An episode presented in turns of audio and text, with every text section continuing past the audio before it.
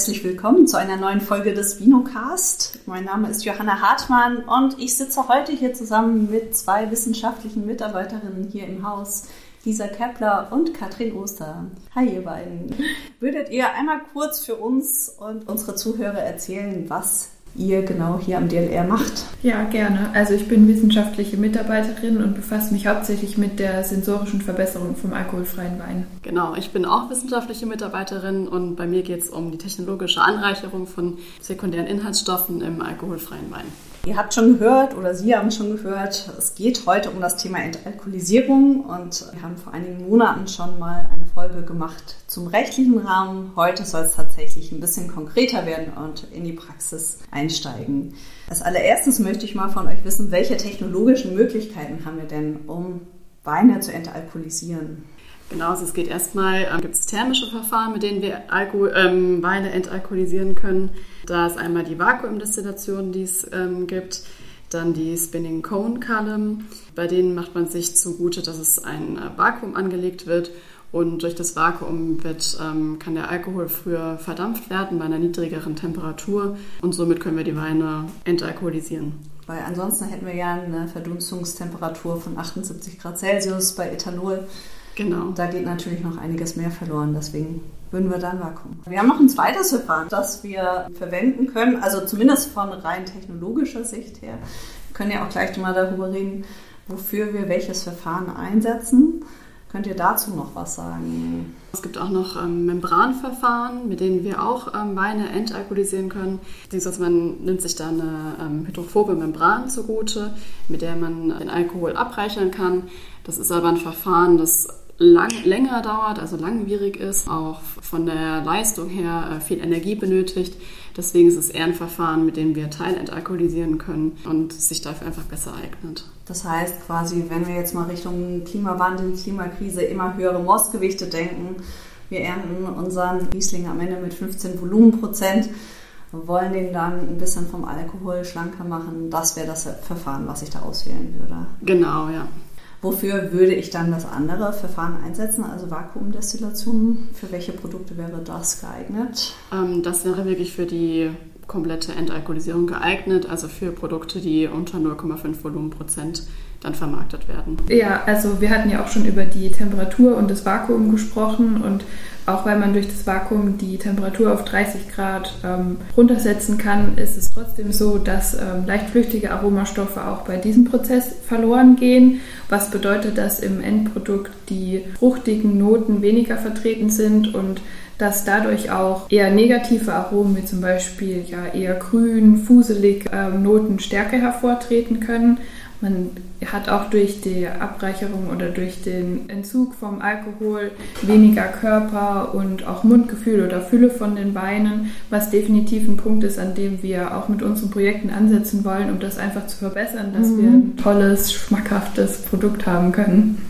Ich denke, zum sensorischen Teil lohnt es sich auf jeden Fall nochmal reinzuhören. Wir werden noch eine zweite Folge machen, um das noch weiter zu vertiefen. Aber mich würde jetzt interessieren, und ich denke, viele Winzer und Winzerinnen draußen interessiert auch, welche Weine sollte ich denn jetzt auswählen zum Entalkoholisieren? Sagen wir mal, ich habe den 23er Jahrgang im Keller liegen. Ich möchte jetzt einfach schon mal probeweise was entalkoholisieren. Wonach, nach welchen Kriterien wähle ich meine also, Weine aus? Ja, also ein Punkt ist auf jeden Fall die Rebsorte. Was wir jetzt so ähm, mittlerweile herausgefunden haben, ist, dass eben die Bouquet-Rebsorten gut geeignet sind, weil sie eben auch schon viel Aroma mitbringen. Und wenn dann durch die Entalkoholisierung ein Teil verloren geht, bleibt trotzdem noch viel übrig. Also das ist auf jeden Fall ein Punkt, auf den man setzen kann bei den Weinen, die einfach schon da sind.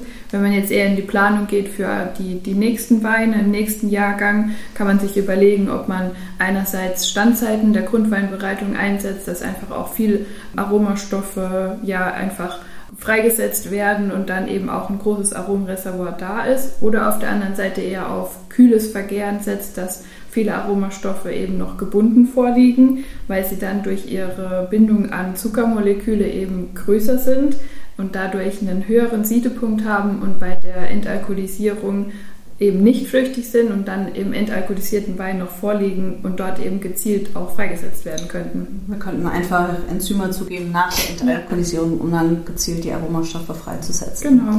Worauf wir auch noch achten sollten, wenn wir jetzt Weine auswählen zur Entalkoholisierung, ist natürlich auch, dass sie nicht angereichert sein sollten. stimmt, Weil ja. natürlich wollen wir nicht erst den Al Alkoholgehalt äh, durch die Anreicherung erhöhen, um den Alkohol dann am Ende wieder technisch zu entziehen. Also das ist einfach was, worauf Sie achten sollten, wenn Sie jetzt Weine auswählen zur Entalkoholisierung. Wie ist es denn grundsätzlich, wenn ich jetzt erstmal starten möchte, was zu entalkoholisieren, würde ich jetzt wahrscheinlich nicht mit 2000, 3000 Liter starten. Was sind so Mengen, womit ich zu großen Anbietern gehen könnte, um das tatsächlich auch mal anzulegen? Ja, tatsächlich ist es schon so, dass gerade bei der Vakuumdestillation, das ist ein, ähm, ja, eine große Anlage, ein Verfahren, bei dem man eine gewisse Menge benötigt. Das sind wir dann schon so im Bereich von 2.000 bis 3.000 Litern, wenn man so auf dem freien Markt schaut. Es ist aber auch so, dass man, dass wir am DLR hier eine kleine Pilotanlage aufbauen und anbieten, dass man auch Mengen von 150 bis 200 Liter entalkoholisieren kann.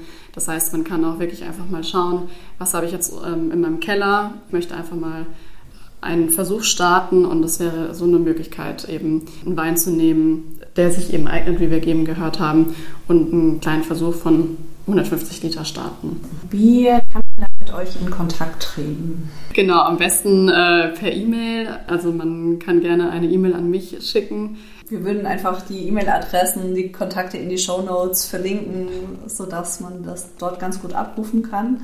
Und in welchem Zeitfenster, also welchen Vorlauf braucht man, um sich bei euch zu melden?